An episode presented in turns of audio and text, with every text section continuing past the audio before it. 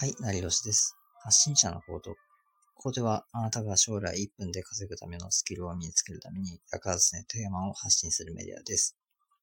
えー、今回のテーマは、楽して稼ぐを目指せです。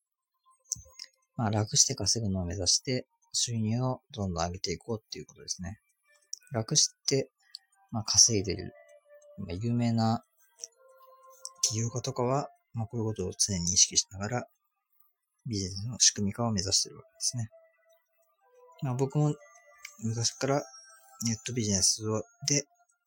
効率的な働き方っていうのを知って、今後もネットビジネスをうまく活用しながら、まあ、有意義な時間を生み出せればいいなっていうふうに考えてます。まあ、これは将来的にも1分で稼ぐような副業を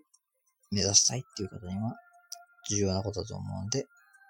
ぜひ今後意識してみてください。では、もう今、一個でもいいんで、周りで無駄遣いがないか